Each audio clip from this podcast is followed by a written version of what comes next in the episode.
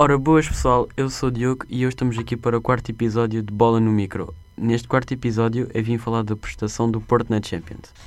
Bem, eu acho que o Porto na Champions jogou com muita garra e acho que o treinador do Porto, Sérgio Conceição, é um bom treinador para o Futebol Clube do Porto porque mete os jogadores a jogar muito bem, uh, pôs muito bola na frente e meteu um bom 11 uh, inicial. O Taremi adaptou-se muito bem na Champions e acho que o melhor gol desta edição da Champions foi do Taremi contra o Chelsea, aquele gol de bicicleta. Bem, o Porto estava no grupo C uh, e o Porto passou em segundo lugar com 4 vitórias, um empate contra o Manchester City, uma derrota com o Manchester City 3-0, um, 10 gols marcados, 3 gols sofridos e passou com 13, pronto, 13 pontos em segundo lugar. Em primeiro lugar, passou o Manchester City, em segundo o Porto, o terceiro, o terceiro Olympiacos e quarto lugar Marselha.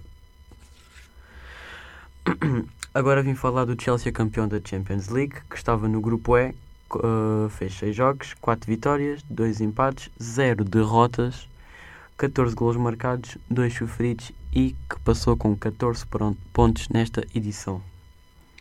Na final da Champions destacou-se o Chelsea também e o Manchester City foi no dia 29 de maio de 2021 no Estádio do Dragão. Ganhou o Chelsea por uma bola uh, e agora o Chelsea já tem duas Champions League. Uh, eu gostava que o Manchester City tivesse ganhado, pois é um clube que eu, que eu gosto muito. Um, o Manchester City que também é conhecido como Seychelles City, pois já tem muitos clubes, muitos jogadores que foram formados no Benfica lá, como Ederson, João Cancelo, Rubem Dias, Bernardo Silva, etc. Um, eu gostava que o Manchester ganhasse, mas não ganhou. Nunca ganhou uma Champions, uh, mas chegou à final e apurou-se logo diretamente para a Champions. Uh, e será que é na próxima edição da Champions que vamos ver o Manchester City, ou digamos Seychelles City, campeão? Será que vamos ver um Guardiola campeão da Champions? Bem, eu gostava que ele ganhasse uh, e agora vou dizer mais aqui uma coisa.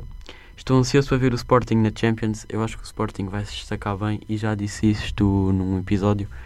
Eu acho que o Sporting vai se destacar. Também queria que o Benfica e o Porto se qualificassem.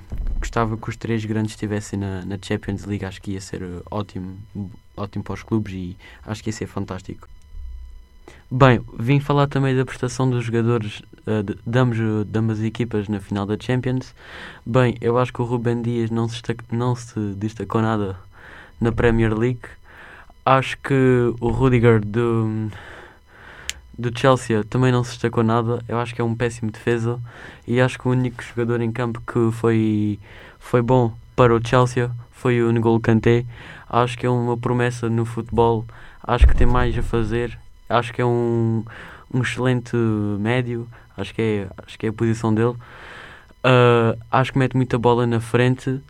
Um, acho que o Ruben Dias deve melhorar em bolas aéreas. Ele é bom em bolas paradas, mas bolas aéreas não é com ele. Até porque na seleção quem, uh, quem defende mais bolas aéreas é o Pep. Então acho que o Ruben Dias, acho que o Guardiola devia apertar com o Ruben Dias e metê-lo mais a defender bolas aéreas.